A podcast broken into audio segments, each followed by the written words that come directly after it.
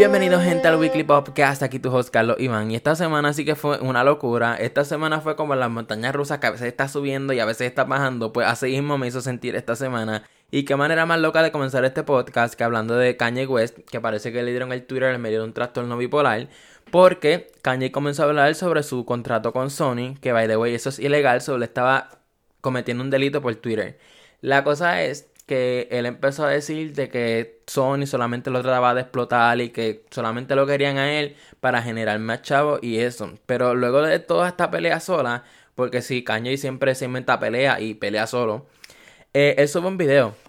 Y en ese video, él sale orinando un Grammy, ¿ok?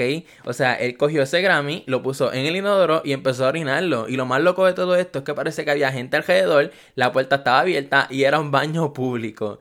Y yo no sé cómo a ninguno de los que estaba alrededor de él le dijo que era una mala idea subir eso o simplemente grabar eso, porque o sea, esto no le afecta solamente a él, le afecta a Kim y le afecta a su hijo y a toda su familia. So, realmente yo no sé por qué el equipo permite estas cosas sabiendo que él es un paciente de salud mental. Caña, yo sé que tú me estás escuchando, so cambia de equipo ya que esa gente no te quiere. Y parece que esta no fue la mejor semana de Kanye porque salió la noticia eh, de que Kim Kardashian se va a divorciar de Kanye. Y es que una fuente cercana le dijo a la revista Page Six que debido al trastorno bipolar y su discurso antiaborto, ok, lo anti antiaborto, él, ustedes saben que se iba a lanzar para presidente, esto y lo otro, pues él llegó a dar mucho speech hablando sobre, pues, sobre sus propuestas para Estados Unidos. Pues la cosa es que en uno de esos speech él estaba hablando sobre que él quería abortar a North y que él se arrepiente un montón de querer abortarla y que básicamente su mayor logro ha sido ese eh, arrepentimiento. Pues aquí parece que no le gustó esto, en verdad que yo pienso que más que a ella no le haya gustado es que ella sabe el daño que le va a hacer a su hija cuando ella vea en un futuro, cuando se lo enseñe en un futuro, o sea, cómo va a reaccionar la pobre nena. La cosa es que por ese discurso y por el, último episodio, que ese último episodio fue lo de Twitter y orinando un Grammy, pues que supuestamente ya Kim Kardashian ya tiene el divorcio planeado y que supuestamente ya está esperando a que Kanye se recupere de su último episodio para, pues, para presentarle el divorcio, pero que ella ya tiene todos los arreglos y, y todo, ya está que cuando él salga de rehabilitación, le da los papeles, toma firma y ya. Y yo sé que ya se debe preocupar por él, porque, o sea, es el papá de su hijo. Y, o sea, se nota que él realmente es una buena persona. Fuera de, sus problemas que tiene, que yo no sé si es que la gente que lo, que lo tiene alrededor pues lo vuelve así, o si en realidad es su, su salud mental que está súper mal. Yo realmente no sé, pero la cosa es que me da mucha pena Kim porque, o sea, se nota que, que ella ha luchado mucho. Y luego de, de ese discurso antiaborto, ella, ella tuvo una discusión con él que ya estaba llorando y gritando y todo en un carro que los paparazzi le tiraron fotos a eso y yo no entiendo, o sea, yo entiendo que es el trabajo de los paparazzi, pero contra, o sea, están teniendo una pelea que tienen en juego su relación, en verdad yo nunca voy a entender eso, pero pues ese es su trabajo y se entiende y eso es lo malo de ser una figura pública, pero eh, Kim no es la única que se va a divorciar y es que Cardi B se iba a divorciar de Offset, pero hace unos minutos ella dijo que, que los rumores eran falsos, que ella no se va a divorciar de Offset. Ella lo que dijo en un live era que cada uno estaba por su lado, pero que no se iban a divorciar. Y que supuestamente lo estaban haciendo para promocionar la nueva canción que ella tiene con Anita y con Mike Towers, que se llama Me Gusta, creo que no estoy seguro. Eh, pero que sí, que básicamente es falso, ya no se va a divorciar de Offset. Están, parece que en una relación abierta pero que no, no se van a divorciar. Maybe sea por, por la hija que tienen o realmente no sé, pero los rumores son falsos. Si se divorcia de Offset, ya sé con quién se va a casar. Se va a casar con Burger King. Y es que han salido muchos rumores de que Cardi B va a hacer una colaboración con Burger King que se va a llamar el Whopper. Whopper por la canción WAP, que es su última canción. Anyways, la cosa es que a pesar de esto ser falso, han salido muchos rumores y han hecho muchos diseños y todo. O sea, ya, ya tienen toda la propuesta a Cardi, solamente falta que Cardi se comunique con Burger King y que filmen y ya sale el Whopper porque ya los fans hicieron todos los trabajos, ya lo hicieron. So, en verdad que ojalá que pase porque en mi opinión Burger King es mejor que McDonald's. So, ese sí, ese sí yo lo probaría. Y entonces, este, si yo no hablo de este tema, de seguro me van a matar. Y es el concierto de Bad Bunny. El concierto de Bad Bunny, en verdad que superó mi expectativa porque yo esperaba que iba a ser algo más estático, que él iba a estar en un escenario solamente cantando. Porque básicamente cuando yo leí que era Univision, pues no esperaba mucho de Univision, pero era Bad Bunny también, so la parte creativa iba a estar. So Bad Bunny lo que hizo fue que empezó a cantar por tuvo Nueva York en, un, en una guagua que era en forma de subway.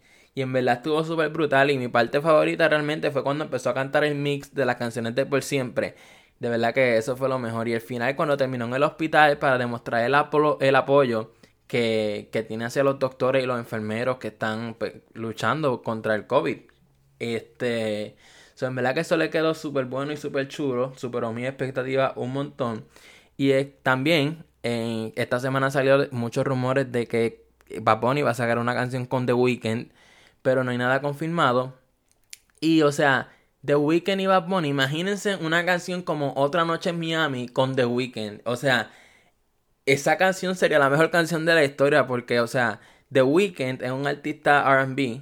So, ese toque de The Weeknd con Bad Bunny, ese junte va a estar brutal. O sea, si el de Drake fue así, imagínense The Weeknd y Bad Bunny, que en esa parte, en ese género de, de Bad Bunny, va a quedar súper brutal la canción. Son, en verdad que ojalá esos rumores sean ciertos y a finales de año tengamos una nueva canción de, de Bad con, con The Weeknd.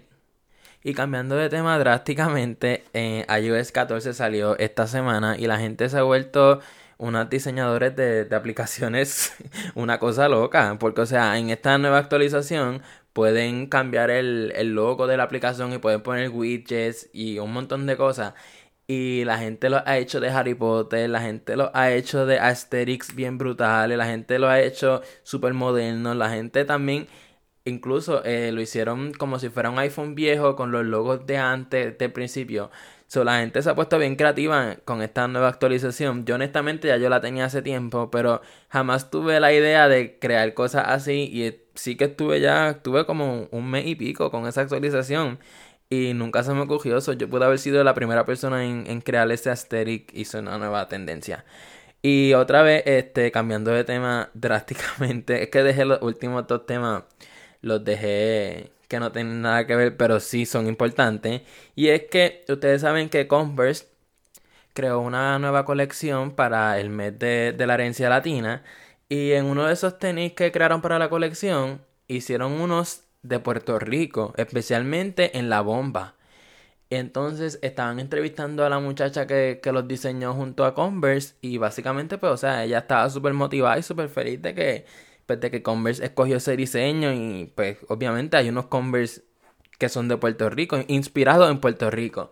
Entonces la controversia viene ahora, es que ustedes pueden creer que estos Converse que son inspirados en Puerto Rico no llegan a Puerto Rico, o sea, Díganme si no hay algo más grande que esta, esta apropiación de cultura. Porque, o sea, ¿cómo me vas a decir que están haciendo una colección para la herencia latina, pero no llega a ningún país de Latinoamérica? O sea, qué cosa más loca, aunque sea hubieran hecho una excepción, pero tras que nos está usando para vendernos, mínimo, lo único que, merecemos es que lo envíen a Puerto Rico. Y, o sea, qué bueno por la muchacha que, que lo haya diseñado y todo. Y en verdad que si llegaran a Puerto Rico, pues no hubiera controversia ni pelea porque en verdad que lo tenía tan súper chulo. Lo subía a mi Instagram, síganme, Carlos y Torre R. Este, pero sí, en verdad que esa, no sé, de verdad que yo no entiendo cómo esas compañías pueden venir a Puerto Rico y decir, ah, vamos a hacer esto para ganar más chavos, pero no se toman ni la molestia de, de abrir ese shipping a Puerto Rico. O sea, mínimo nos merecemos un shipping gratis, porque se están inspirando en nosotros. En verdad que qué triste todo esto. Lo que me da es tristeza. Pero pues, básicamente así es que son la mayoría de las compañías. So, bueno gente, hasta aquí este episodio. Realmente espero que les haya gustado. Si llegaron hasta aquí, los quiero un montón porque yo sé que la mayoría de los que estaban escuchando esto se quedaron en los 5 minutos. So, si llegaste hasta aquí, este, dame las 5 estrellas en Apple Podcast, suscríbete en Spotify y YouTube.